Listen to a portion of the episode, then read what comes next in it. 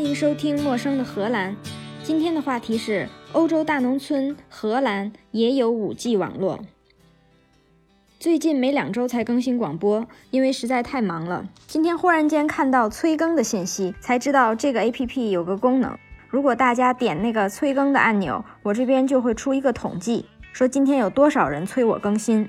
看到很多人催我更新，真是受宠若惊。虽然不想凑合一集内容，但实在没时间来组织一期角度清奇的内容，不如就说说我最近在忙什么。我居然跟五 G 沾上边了。因为五 G 已经商业化，虽然荷兰没有民用，但是很多工业应用已经开始测试了。去年测试技术层，现在开始测试应用层了。最近这两周，我就一直忙着在现场测五 G。在工业上，五 G 有什么好处呢？首先是可以支持很大的数据上传跟下载的流量。可能你认为工业的 IOT 物联网数据，每条信息的数据量和大众手机数据相比非常非常小。可是架不住传感器多呀，在一个两平方公里的厂区里，就有几百万个传感器，连续实时的交互数据，需要很大的数据上传跟下载流量。虽然说四 G 大部分的事儿也能做，但是没有五 G 那么稳定。而且有了五 G，需要实时处理视频的应用，就可以把视频处理器从边缘设备 Edge Device 转到云端处理。不管是处理器还是算法都更加灵活，而且可以提高资源利用率。这样的话，那些用于实时监控的机器人、机器车、无人机都可以通过 5G 传输图像，而且有了 5G 之后，还可以传 4K 的超高清图像、流媒体视频。最近这两个礼拜，我就在琢磨 4K 流视频实时物体识别。如果换成人话，就是在 5G 网络下。实时的传高清晰视频，自动在视频里找一些想找的东西，找到之后马上通知给人。找东西这个动作就是物体识别 （object detection），那应用范围可就广了。像那些人脸识别的 APP，就是识别到人脸这个物体，然后换成另外一张照片里的脸。再或者电视剧抠图，就是识别人，把绿幕布前边的人识别出来。然后放到宏大的背景里面，或者电影拍完了要上线之前，忽然某个男演员出轨家暴被封杀，就可以通过物体识别把他当做物体给识别出来。凡是有他的画面，要么换脸，要么重新剪辑，要么删了。还有 AI 看手相，就是识别手和掌纹，然后一通乱糊弄。重工业制造业使用物体识别技术也非常广泛。说几个贴近生活的，比如说识别二维码、条码，在厂区里有一些二维码用来标识特殊的功能或者安全级别，自动驾驶设备一路过就知道要遵守什么规则，或者厂房里设备上的标牌，可以用文字识别识别标牌上的内容，自动填到数据库里，就不用工人手动填，填完了再对一遍，再找同事查一遍，就不用这么麻烦。如果再厉害一点的话呢，可以识别工具箱，比如说有一套特别贵的工具，工人不小心给落在什么地方了，放一个机器人或者无人机出去转，给你找回来。再更厉害的就是识别锈斑，工厂里最怕就是设备或者管道生锈，如果金属上有了锈斑，就会沿着锈斑那一圈锈得更快。如果锈斑刚刚有的时候，就马上处理，马上喷漆防锈。整个部件就不容易继续锈下去，锈斑就可以被当做一种物体。做好了物体识别的算法，就可以用无人机或者机器人带着摄像机去厂区转，算法自动会处理图像。如果发现可疑的锈蚀，就把它传回到工程师的系统里，工程师就可以用肉眼看一下照片。如果觉得不是特别清楚的话，还可以看一下这个图像被捕捉到的前后几秒钟的影像。如果确实是锈蚀，就可以生成一个除锈的任务。下一班的工人收到这个任务，就去那儿处理一下。锈斑是一种物体可以识别，比如说保温层的裂缝、水管漏水、蒸汽管道漏蒸汽，这些都可以识别。不光可以识别我们肉眼看到的物体，还可以识别肉眼看不到的物体，比如说毒气，比如说高炉里的炉灰，油罐里沉底儿的杂质。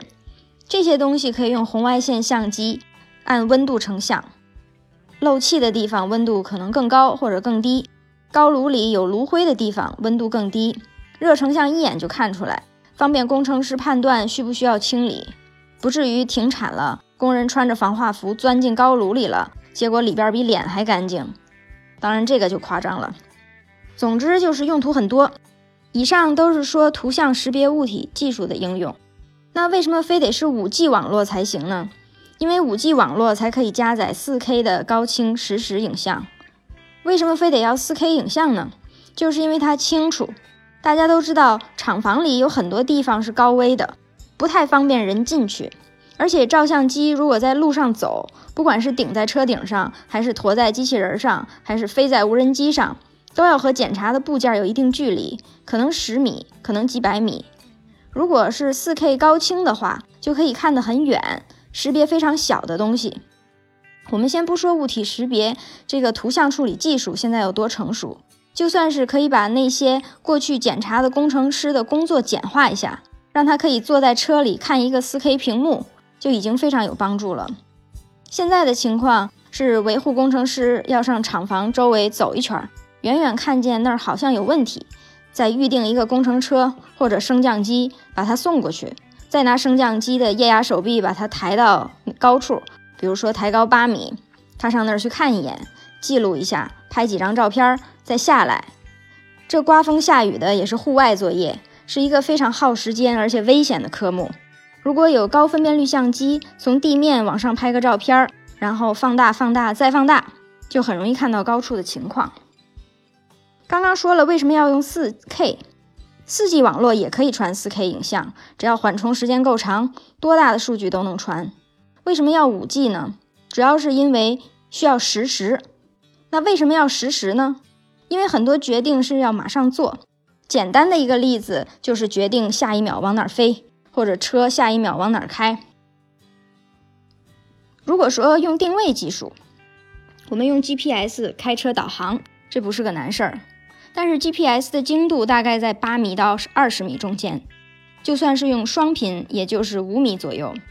开车还好，眼前有路，就算导航定位到路边了，我们也知道沿着路开。但是工业中很多情况，GPS 的精度是远远不够的。比如说农田自动除草，如果定位错了十公分，是不是刚好把那一垄苗给除得干干净净，草全留下来了？在这个时候就需要几公分的精度。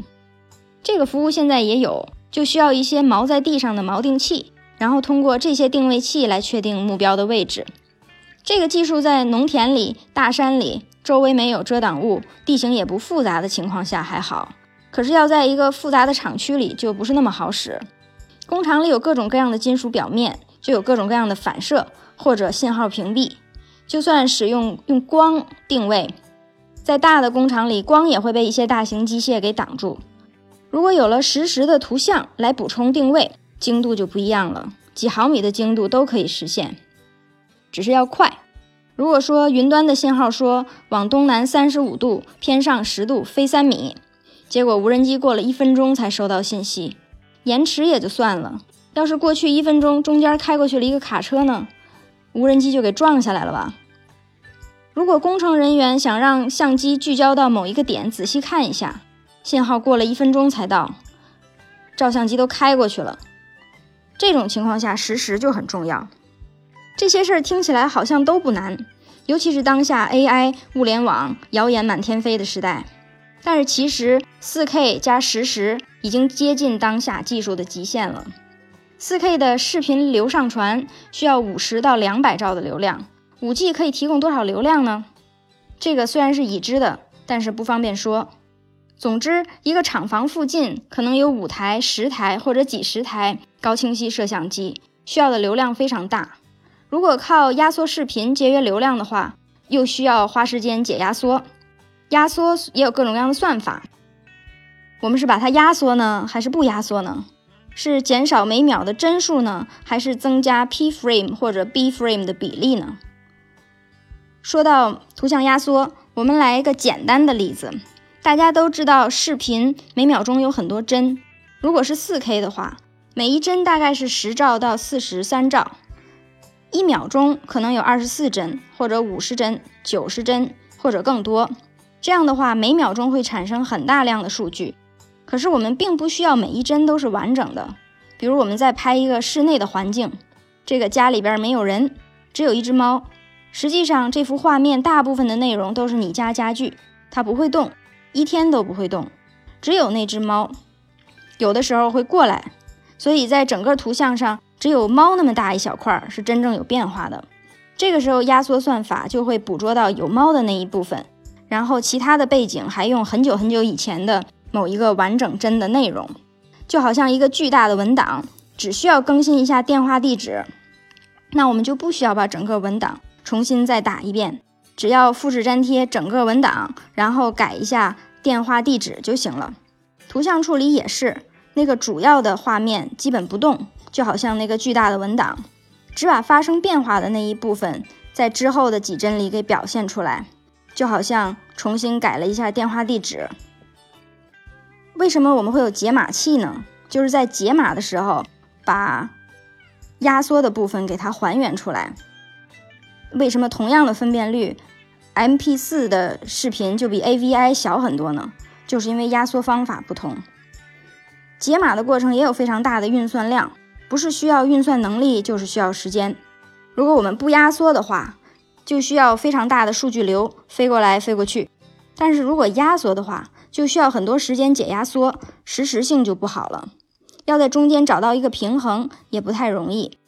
而且如果要用流媒体实现实时转播的话，照相机输出的格式未必是实时的流广播服务提供的格式，中间也需要转换，也需要花运算能力和时间。不过这些都是软件问题。再怎么难，软件可以解决的问题就不是问题，还有软件解决不了的问题。就比如说这个照相机，平行移动的照相机，有时候它会自动聚焦在某一个东西上。如果是一个机器人带着照相机出去了，它可能聚焦在一个错的东西上。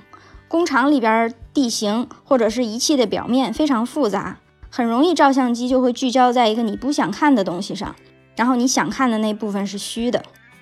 当然，用 4K 相机可以稍微解决一点这个问题，因为可以离得比较远，这个忽然之间聚焦在不同平面上的问题就会稍微小一点。但是新的问题也来了，因为你总是在地上走着，天上飞着，会有各种各样的震动。有了震动之后，要想识别到非常细微的东西，比如说一个小裂缝，或者某一个水管接头有个水滴，都很难。当然，如果你说费劲点儿，或者加一个稳定器。这都是个办法，但是加稳定器，整机的重量就变大了，耗电也大，机器人或者无人机放出去的时间就更短，大部分的电都耗在去和回来的路上了。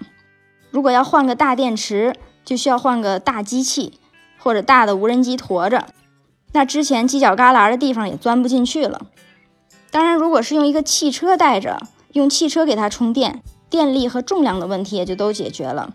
但是汽车在一个厂区里能到的地方非常有限，有大量的机器、仪表、管道都不在汽车可以到达的地方。以上还都是人力可以控制的范围，还有阴天下雨、逆光、闪电、大风、冰雹、低温，各种各样的困难。这两周我就在处理各种各样的坑，这个时候你就发现了技术工种、销售和管理这三个工种的区别。C 各种 O。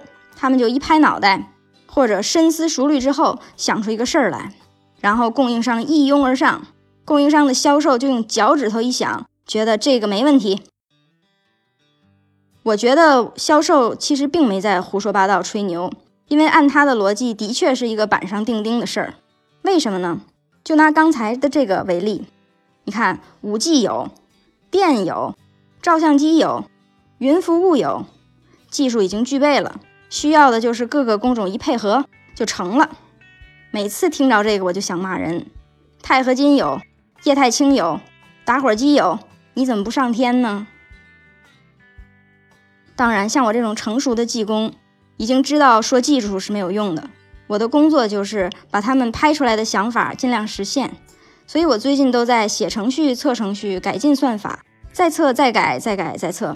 室内测完，室外测；晴天测完，雨天测；早上测完，晚上测；东边测完，西边测。就是大概这一类的工作，听起来有点无聊，但是我特别享受，终于有机会可以专心做一件事儿了。这么多年都没有过这种机会，一直都是几个项目扯来扯去，一睁眼就一脑门子官司。最近这两个礼拜就好像放假，早晨睡到自然醒，然后开始写代码，想写到几点就写到几点，饿了就吃，渴了就喝，困了就睡，醒了再接着写，特别放松。当然，这个好日子很快就要到头了。其实，程序员是一个特别好的工作，因为是跟一个机器打交道，而且那个机器特别的讲理，特别有逻辑。只要你跟他把事儿说清楚了，他都能给你办了。如果办不成，还告诉你为什么没办成，哪句话没说清楚，比跟人打交道容易太多了。如果不是程序员工资有限，我愿意一辈子都当程序员。不过话说回来。程序员掉头发这件事儿也是真的，而且男女不限。我的已经长回来了，等以后有机会再跟大家说长头发这回事儿。以上就是今天的内容，陌生的荷兰，下次见。